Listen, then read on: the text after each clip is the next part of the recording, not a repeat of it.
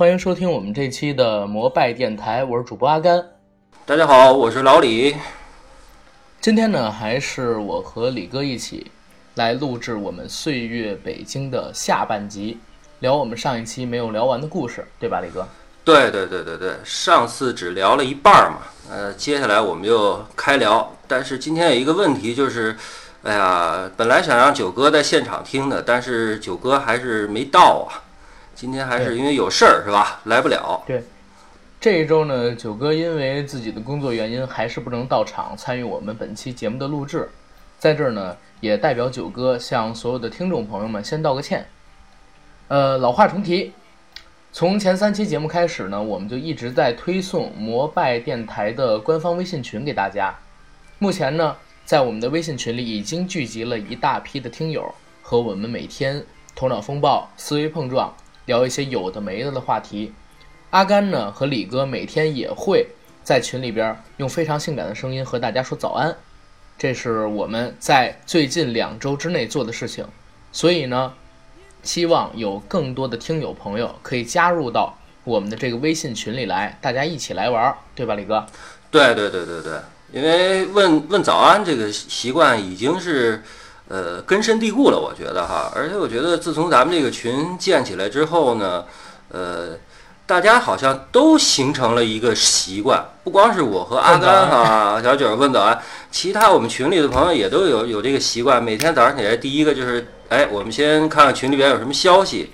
然后问个早安，然后大家再各干各的。当然最有意思的就是每天要晒早餐哈。对，晒早餐，而且一言不合就尬歌，对吧？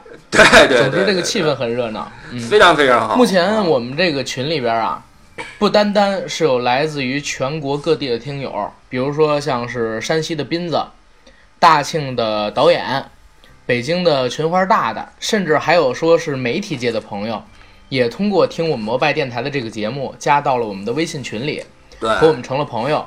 其中有一个大哥呢，加了我的微信，还特地给我发了一红包，跟我说：“兄弟，我看你们做这个节目挺不容易，第一期节目应该是用手机录的吧？”我说是。他说：“给你一红包，我你呢收了，跟你们这群哥几个改善一下设备。”然后我说：“我这红包啊。”没必要收，因为开始的时候啊，我们没打算把这节目做成公众的，最开始只想做私人嘛，只有我跟悟空两个人在做。后期呢，我们其实自己买了有关于收音的设备，所以大家听这几期节目的质量、音量已经提高了很多了。那如果大家有想给我们增加点收入的，也不要发红包，他那红包我就没收。我说的是什么？大家可以考虑给我们节目打打赏，也不是为赚钱。因为啊，主播排名是根据打赏啊、还有评论啊、订阅数的增长啊来算的。大家要是真的关心我们节目、支持我们节目，多评论、多转发、多打赏、多订阅，这就是对我们最大的一些支持了。同时呢，也希望有更多的听友能加到我们这个群里来，大家一起聊嘛。已经说了好几遍了，尤其是美女听友啊，我们这个群里男女比例失调的很厉害。一个群花已经在我们这个群里边霸占这个位置很久了，希望有更多的美女进来，然后和我们一起畅聊，对吧，李哥？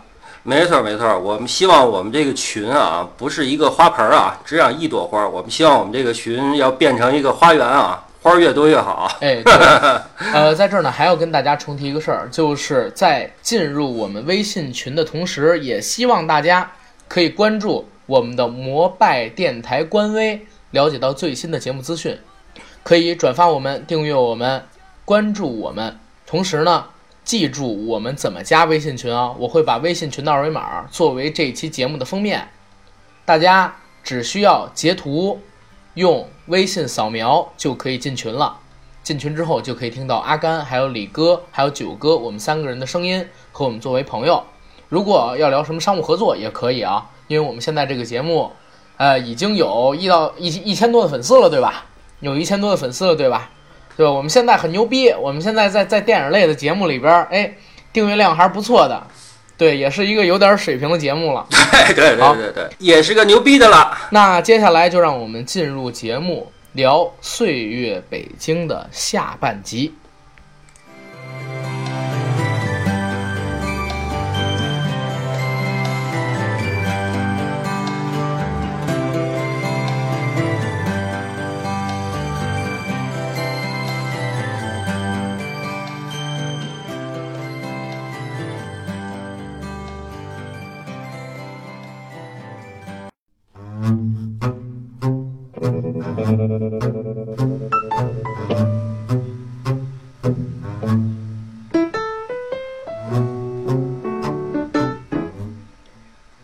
那在节目开始之前呢，要先跟大家说一个不幸的消息。其实我们《岁月北京》的这期节目啊，上周是上下期一起录的。我们本来已经剪完了两期节目，上周六上传了一期。这周五的时候，我也向那个要上传的平台提出了上传申请，但是被驳回了。原因是什么呢？政治敏感，反动。原因呢，可能是因为上周在录下半期的时候，九哥用微信通话参与了进来，他聊了两个非常写实的在自己上学生涯中发生的暴力事件。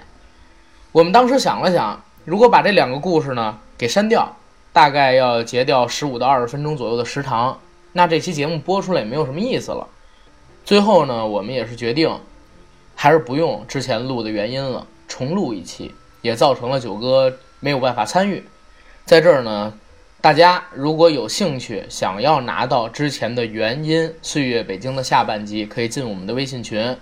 我们会把这个为《岁月北京》的下半集啊，以百度云盘的形式发放到我们这个微信群里边去，供大家下载收听。里边九哥还是聊了非常多的干货的，我觉得挺有意思。那今天呢，在录这一期节目的时候。我就感觉很尴尬，因为之前呢两期我们已经聊了非常多的东西，对对对，这一期就不知道该用什么话题来打开这个话匣子了。所以，既然李哥在，上一期他主聊了六十到七十年代，我看看这期李哥你能不能给大家主谈谈八九十年代的北京，行吧？咱把《岁月北京》下半集录完，行呗？行，嗯，你来说，行。那这期主要就听我来唠一唠八九十年代，就是所谓的改革开放以后，大家从穷变富，从傻变聪明的一个风起云涌的一个年代吧。好，刚才也说了，上期我们是聊到六十年代、七十年代，聊了一些。呃，大家很感兴趣的文革期间呀，或者说文革以前的这些事儿，老北京的这些事儿，还有一些传统的事儿。那八十年代呢，赶上一个改革开放，那给我印象比较深的哈，给我印象比较深的，我觉得，呃，还是人呢，呃，第一，呃，挣钱的意识有了；第二，那么在生活中他们变化比较大的啊，不光是说，呃。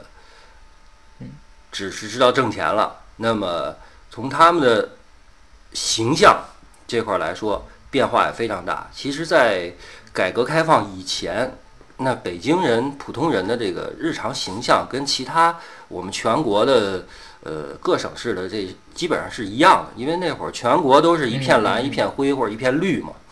那么改革开放之后呢，会形成一个什么啊？我是觉得大家都。爱美了，嗯嗯，大家都赶美了。为什么说大家叫赶美呢？因为呃，之前一直是我们的父母那一辈儿的哈，包括什么叔叔啊，什么什么呃，像姑姑阿姨啊、舅舅啊这些，他们都是女人烫头，但是男人没有烫头的，对吧？那么呃，改革开放之后呢，不光女人烫头，男人也爱美了，也开始烫头。就像我们之前，呃，曾经提到过谦儿哥的三大爱好一样，他那三大爱好什么来着？那个阿甘，嗯嗯嗯，聊一聊谦儿哥的三大爱好。三大爱好那就不用提了，所有人都知道。你要唱啊，我觉得你你要唱出来啊，可以，你要唱出来啊，就是抽烟喝酒烫头嘛，要做神仙快乐无边，烫头喝酒抽烟，是吧？是这个吧？没错，没错，就是这个，就是这个，就是这个。抽烟喝酒大家也烫头了。嗯，李哥说的这个，其实我从侧面找的一些资料也是这么说的，就是在文革时期，包括说文革刚刚结束的那块时期，对，哪怕咱们九零年代看到的那部电视剧《渴望》里表现出来北京人的一个生活状态，都是工作服，对，蓝色、绿色是我们的主基调，撑死了有一条红围脖。或者说红皮带什么的。对对对。但是很少有说像改革开放八九十年代开始，这么多人开始穿上花红啊、柳绿的衣服。尤其是像现在，我们已经开始追求个性化跟时尚化了，更不是说什么用一个颜色然后包裹起我们整个人的身躯。这从整个人外在形象上就有了非常大的变化。在八九十年代，在我看来，就是一个个群体或者说时代人群的审美意识的觉醒。那北京在引领这段风潮是从哪儿开始的呢？就是像是西单商场或者说秀水这一块摆摊的人，叫西单夜市。嗯。那会儿叫西单夜市，大家不是去商场，有个夜市，你可以一会儿，我记得你曾经跟我说过李成儒先生那个那个事儿李成儒，就是你可以主聊一下夜市啊，因为我一聊夜市是属于比较比较俗的啊。当时我们那会儿小孩比较俗，叫什么啊？呃，想看漂亮姑娘就得晚上去西单夜市，所有漂亮姑娘全出来了。对对，呃，当时啊，北京的西单，然后还有秀水。都是很多小商贩聚集的地儿。对，影视作品呢，大家可以看一下姜文，然后在九零年代，哎，八十年代末主演的一部电影叫《本命年》，他当时扮演的角色呢叫李桂全，就是在秀水那边练摊儿的。对，练的是什么呢？就是卖一些蕾丝内衣，还有假的耐克、阿迪鞋给当时的北京市民，生意做的是非常火爆，每天呢也有个几百块钱的收入，那是在八十年代末，相当高了。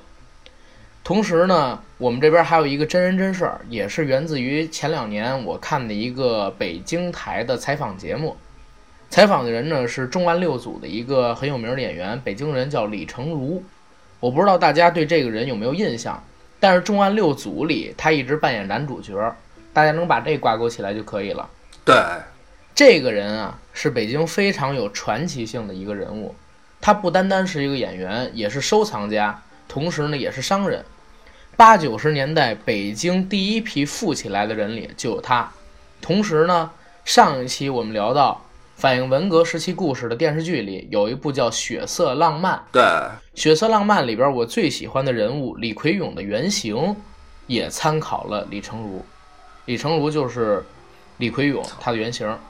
他们两个人的故事是什么呢？就是两个人都是父亲早先就去世了。自己呢是家里的大哥，下属有六个、七个、七个、八个弟弟妹妹，需要去养活，所以很小的时候开始就出来讨工作、挣工分、走生意，照顾弟弟妹妹。家里边穷的揭不开锅的时候，每年发的那些补助是他们家唯一的那个收入来源。那每个月发救济粮的时候，就是他们家最开心的时候，因为人多呀，能领的饭辙更多一些。这人呢，当时讲的是一个什么事儿？就是在改革开放初期的时候，他在西单那边啊倒腾衣服做倒爷。没错，有什么可聊的呢？做倒爷的时候是八十年代，当时啊，香港的有一部电影叫《英雄本色》，也是非常经典的一部片子，周润发主演的。这部片子呢，在上映的时候，风衣突然火了。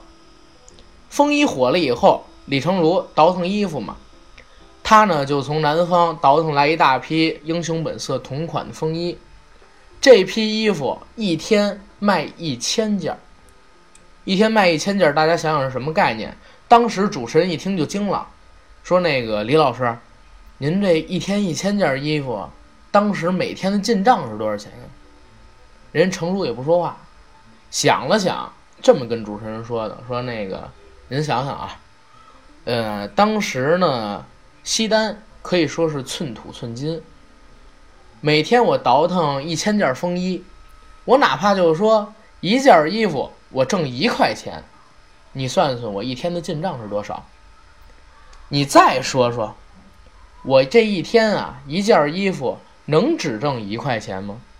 人成儒就是一乐，主持人一听什么也别说了，早年间啊就让人挣着钱了。是吧，李哥？没错儿。哎，这样的情况其实并不常见，所以我刚才说了，李成儒是北京的演员里边非常有代表性的一个。他是先从商后从艺，而且家里边苦，是这个《血色浪漫》里边李奎勇的原型。那这只是其中的一个影子，我们从其他更多的影视作品中更能表现出北京的一些变化。小的时候还看过一部电视剧叫《家有九凤》。家有九凤是李明启李老师，他扮演一个母亲的角色，生了九个女儿，九个女儿呢年龄跨度在将近三十岁，将近三十岁。那这部电视剧讲的是什么？就是北京从七十年代末一直到两千年代初这三十年时间里边发生的故事，真的是风云激荡变化。我是看的非常有意思，而且家里边的人也很爱看，这是其中一个。更晚一些的，就像是前两年上映的那个《中国合伙人》，里边讲了程冬青，也就是俞敏洪他们这代人的创业故事。当时我跟李哥说，我有一个印象特深的点儿是什么？就是程东青骑着一辆二八单车，后座上边啊坐的是王强，他们两个人呢走在北京的街头巷尾，穿到一个胡同的时候，突然身边窜出了一群人，其中啊有一个是穿着貂皮大衣，然后戴上墨镜，拿一特别大大哥大的一大哥，突然就追着程东青说：“哎，哥们儿，哥们儿！”你这手里边有车皮吗？有车皮吗？咱们做个生意吧。我了解到的情况是什么啊？八十年代、九十年代的时候，因为北京啊人刚刚有钱，同时呢，因为北京这边多是官宦之后，大院子弟嘛，能接触到的消息啊，包括说手里边的资源都比其他城市要好一些，出现了特别多从商的人。那这些人。能倒腾的有什么呢？像是王石，他做什么起家的？就是因为他爸是当时铁路局的一个局长，他能倒腾几个车皮，帮人倒点玉米，这么着开始做起的生意下的海。那那大哥呢，去找程冬青问铁皮、问车皮、问生意、问合作，就是特别符合我们现在看到的这批人还有那个年代发生的故事。这是当时的北京，北京当时真的是有一个风起云涌，大家都在赚钱的这么一种欲望跟机会，特别的多。这一块儿啊，得让李哥详细的跟大家聊，因为他是七一年生人，成长时期正好是八十年代末九十年代初，那是他人生观价值观正式确立起来的时候。那李哥，你来跟大家说说，就是八九十年代整个北京的一个社会像是什么样？好吧？行，呃。操！刚说你刚说我三观，从七一年那会儿出生，正好是改革开放，我三观成立啊。呃，刚阿甘刚阿甘也说了啊，说这个说到车皮啊，其实当时在那个年代，第一是车皮哈是运输嘛，那么车皮都运什么呢？呃，主要是这么两个，所谓的全民经商啊，运这两个，一个叫夏利，一个叫盘条。当时我们叫倒夏利，倒盘条。什么叫盘条呢？盘条实际上就是这个钢材的一种，那就钢筋嘛。呃，在直径十二毫米以内的，它都不是直的，它都是弯的，一捆一捆的，肯定好多人都见过嘛。啊，所以叫盘条。哎，所以叫盘条。哎，所谓的倒盘条、倒夏利是什么？因为那会儿夏利也是属于比较紧紧凑的嘛，那那些产品嘛。呃，当时北京人是买不起车的，那特别特别有钱的人才能买车。买得起车呢，也就是买个夏利，所以夏利非常紧俏，而且呃，在那个年代呢，正好也是北京市的这个，其实不光是北京市吧，也是全国嘛，房地产市场刚开始这个风起，这个风起云涌，那么需要很多的钢筋，所以这两个都是紧俏的东西，所以大家都在倒盘条和倒下利。那说个有意思的事儿啊，那达到全民经商应该是一个什么程度啊？当年。就是比如说我手里没有这个盘条，哎，我问我问我一朋友，哎，你手里有没有？然后我那朋友呢，他说有啊。然后呢，其实他手里也没有，他在问别人，哎，你手里有没有？然后那个人说有，他就从他那儿进。其实最后转转转转转一圈，最后能转到我这儿，所以特别特别有意思。大家都是在空手套白狼，在在呃，其实是在卖信息。所以很多时候这生意是做不成啊，但是大家也都知道，北京人能能聊这个，能侃这个嘛。所以就是当时好，得有百分之九十的人可能就图个热闹吧。这就是当时的北京。对，啊阿甘，这是李哥聊的八九十年代里边的一个群像，大家都好像要赚钱，要做生意，要下海。我对这块记忆我根本就没有，因为我是九三年生人嘛。听过咱们这期节目的人其实都知道。那我印象深的可能是什么呢？就是两千年代之后发生的事儿，记忆犹新，就是迎奥运。迎奥运从两千年到零八年是整整八年的时间。两千年有一天晚上，当时我还没有上二年级，一年级还没呃一年级刚刚刚刚到暑假吧，应该是，反正是一个假期里，也有可能是六日。晚上我睡得早，八点多就睡了，突然听见我们家客厅里边有人开始喊，醒过来，我妈就开始给我穿衣服，说要带着一起去天安门广场，问是什么事儿，说是北京啊，迎奥运成功了，刚刚宣布北京举办二零零八年的夏季奥运会，家里边人给我穿好衣服，直接就奔天安门天安门广场过去了。人山人海，真是人山人海，当场是特别多的人。如果是开车去的，根本连走都走不动。大家也有举着横幅的，有带着孩子的，还有卖那种瓜子块糖饮料的，趁着这个机会赚点钱嘛，把整个长安街都给占了，在那边搞游行庆祝，那是一件特别大的事儿。之后呢，就是政府拨了六千个亿出来，参与北京市的城市改造。这八年里边，特别多的北京的标志性建筑开始平地建起来。小的时候，家里边往那个东边走，串几个亲戚，那印象最深的是什么？过了国贸，或甚至说过了大望路，往东边啊，全都是大村儿、平房。但是呢，在那几年的时间里边，特别快速的。就起了非常多的高楼，我们现在看到的什么慈云寺啊，现在看到的什么四惠呀，都是在这段时间才建立起来的。包括说往西边走，石景山的富士路，也都是在那几年建的。有了富士路，才有了石景山那片的拆迁。老山那边的好多大村啊，也都改成了居民楼。现在放过去已经快十年了，那段时间可能是。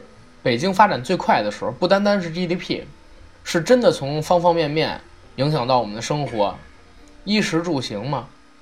我前两年听高晓松，他的节目应该是小说没改成小松奇谈的时候，聊到什么说改革开放这几十年，中国啊经历了其他国家几百年都没经历过的巨大的变化，我们都不能说叫颠覆三观了，连头皮都颠覆掉了。以前我们想的是什么？以前是我穷，我就是好的，我是无产阶级；你有钱，你是资产阶级；你有知识，你是知识分子，在文革的时候是要被打倒的。你家里边是富二代，你祖上有土地，不是有有土地有财产，你是地主的子孙，那你那身出身条件不好。那会儿呢，漂亮的姑娘都想嫁给什么卖肉的。谁要说自己是一知识分子，都不爱嫁，大家以穷为荣，以当兵为荣。现在呢，整个社会完全是反过来。我们现在最爱的人就是马云爸爸、王健林爸爸，是王思聪老公，因为人家有钱嘛，有话语权。最崇拜的人呢是文艺界的莫言，或者说那些明星偶像、电影创作者、小说的作者，或者说是唱歌的歌手。这群人呢，成了我们最崇拜的人。我们抛掉了以前所有的东西，现在拾起来的呢，不一定说它都是坏的，但是呢，确实跟当年是完全都不一样了。我可能从小到大经历的这些东西，跟李哥他这个年龄段接受到的完全不同。所以在第一期节目的时候，我也说了，我是新北京人，他是老北京人，对吧，李哥？没错，没错，没错。其实刚才。阿甘说到说，那我们零八年啊，北京这个获得奥运的这个主办权，当时我们真是非常激动。可是那会儿我 不认识阿甘啊，可是我 我相信我们 我们都在同一个场地里边。你得你得让我笑一下，李哥。零八年的时候，我想想，零八年的时候我刚刚上高中，高几我忘了。你那会儿应该是三十多岁了。你就是认识我，你也不可能跟我做成朋友，你信吗？不不不不不，我说的，我刚才说的意思是说，呃，在奥运这个获得主办权的时候啊，零八年以前那天庆祝嘛。你刚才说，你说你你去天安门了哈？嗯。啊，我也去天安门。我说我那会儿我不认识你嘛，但是我们确实在同一个同一个地点，那怀着一个真是共同的一个非常非常兴奋的心情来去庆祝。当时真是就是给我感觉就是全民的狂欢嘛。对。但是北京通过说奥运的契机来得到一个飞速的发展，呃，它是有没有好处？它有好处，但是我觉得。从这些年北京市的发展来说，也是有一个弊端，就是什么？因为，呃，就像我在上集曾经谈到过这件事儿，就是说，呃，北京它失去了原有的那种古朴和厚重，啊，那么它周围我们能看到的就是钢筋水泥的丛林，呃，在这一点呢，我也想跟，因为我我觉得可能比较感兴趣的外地的听友吧，那这在这儿呢，我也想。提一个建议，如果大家来北京，那么如果你想去看一些我们真正说北京的呃老的东西，那我有两个建议哈。我之前也说过有两个建议：第一，你不要去王府井，是吧？第二，你不要去大石栏，因为那个已经是不是纯正的北京了，已经变味儿了。那么它是一个旅游区了，对吧？对。那么我建议大家去哪儿呢？那么呃去。西单到对新街口之间，那么你们如果有条件的话，可以说我们因为北京摩拜单车非常多嘛，啊，在这儿就摩拜做个广告，摩拜单车非常多，所以你骑个单车来去那边的胡同里边去转一转，看一看西城的王府啊，看一看后海，看一看。那些老北京的东西，你还能找到说过去的那种味道。那么为什么呢？因为呃，北京市的西城区和东城区确实是在中心的中心，它是不可能做一个翻天覆地的一个拆迁的一个变化的，主要还是要保持原貌的嘛。呃，所以来北京呢，一定要去那边去看一看啊，走走我们北京的胡同，来尝一尝我们北京的小吃。对。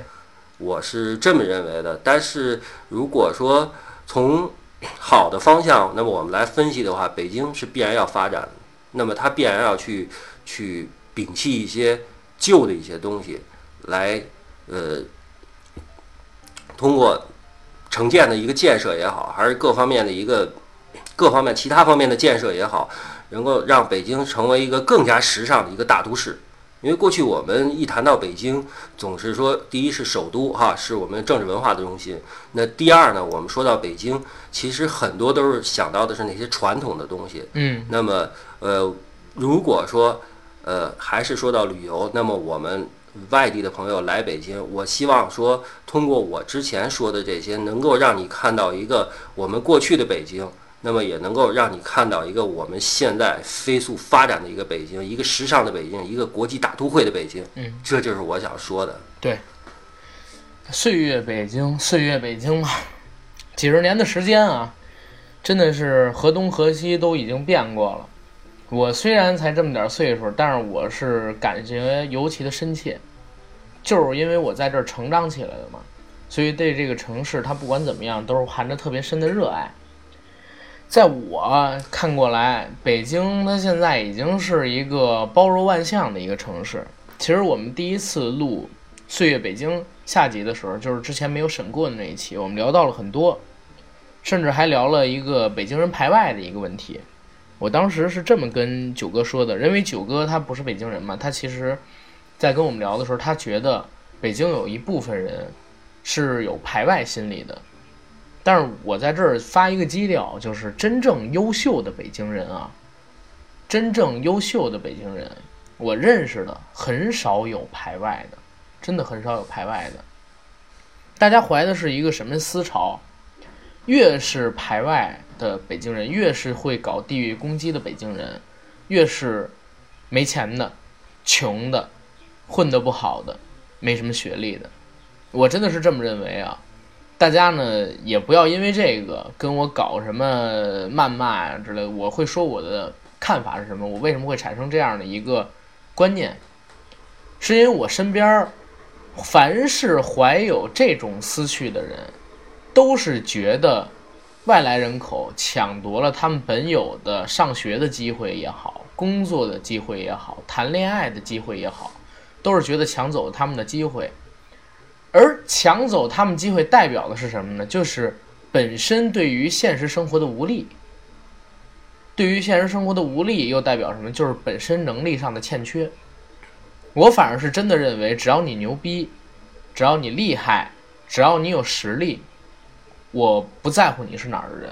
包括我身边所有的、所有的混得不错的北京的哥们儿朋友们，都是这么觉得的，都是这么觉得的。所以北京人排外吗？我告诉你，北京人不排外，但是你得认识真正的北京人。你得认识真正的北京人。你要是认识一个混的本身就很次的北京人，那我不把他当成北京人。我是这么觉得的。上一期有政治敏感，有血腥暴力反动，是不是也有因为 这样的？我我发表这样的言论啊，李哥。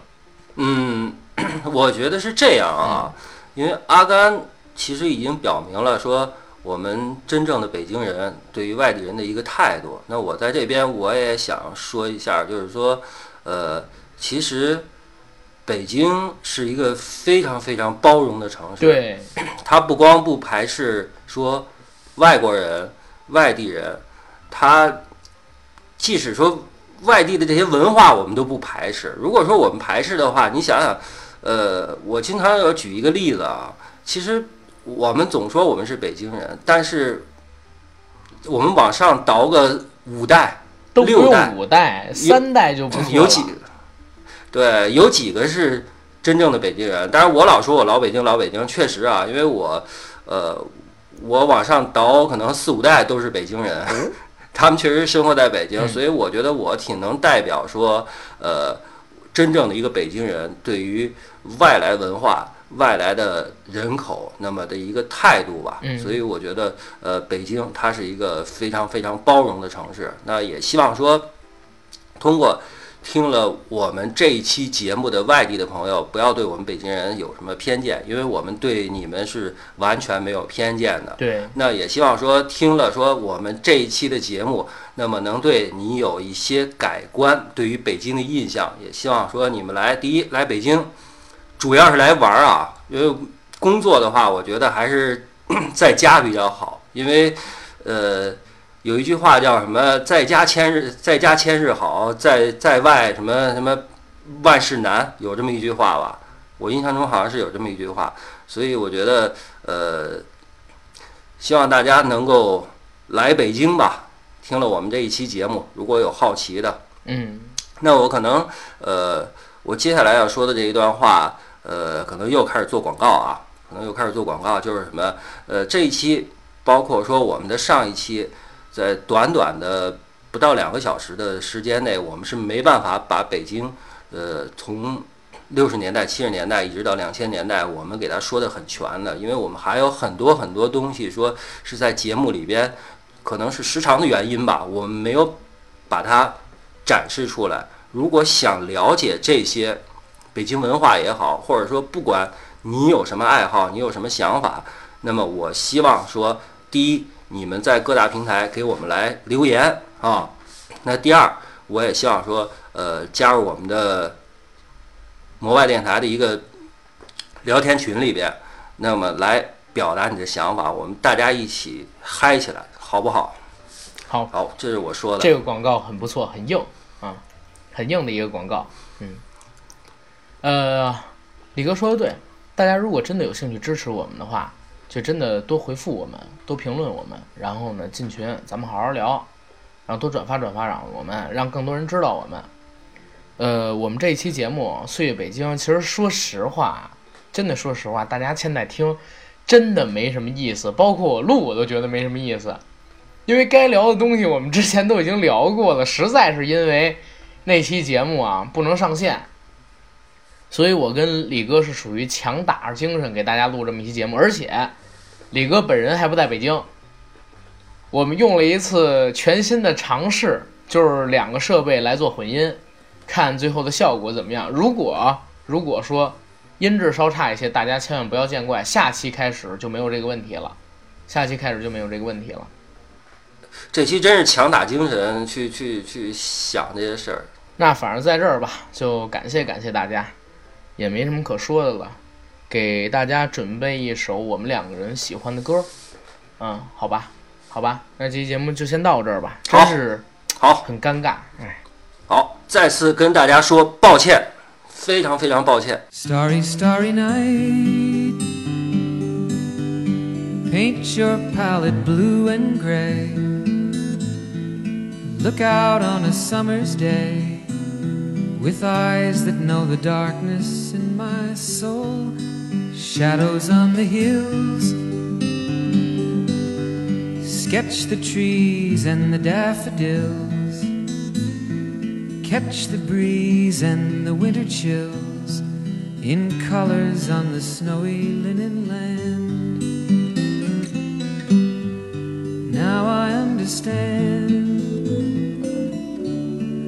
what you tried to say to me, how you suffered for your sanity, and how you tried to set them free.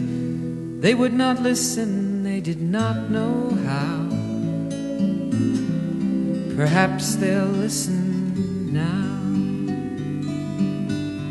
Starry, starry night. Flaming flowers that brightly blaze. Swirling clouds in violet haze. Reflect in Vincent's eyes of china blue. Colors changing hue morning fields of amber grain, weathered faces lined in pain are soothed beneath the artist's loving hand. Now I understand what you tried to say to me, and how you suffered for your sanity and how you tried to set them free. They would not listen, they did not know how. Perhaps they'll listen now, for they could not love you. But still, your love was true. And when no hope was left inside on that starry, starry night, you took your life as lovers often do. But I could have told you, Vincent, this world was never meant for one as beautiful as you. Starry, starry night. Portraits hung in empty halls frameless heads on nameless walls, with eyes that watch the world and can't forget, like the strangers that you've met. The ragged men in ragged clothes, a silver thorn, a bloody rose, lie crushed and broken on the virgin snow. Think I know what you tried to say to me, and how you suffered for your sanity, and how you tried to set them free. They would not listen, they're not listening still. Perhaps they never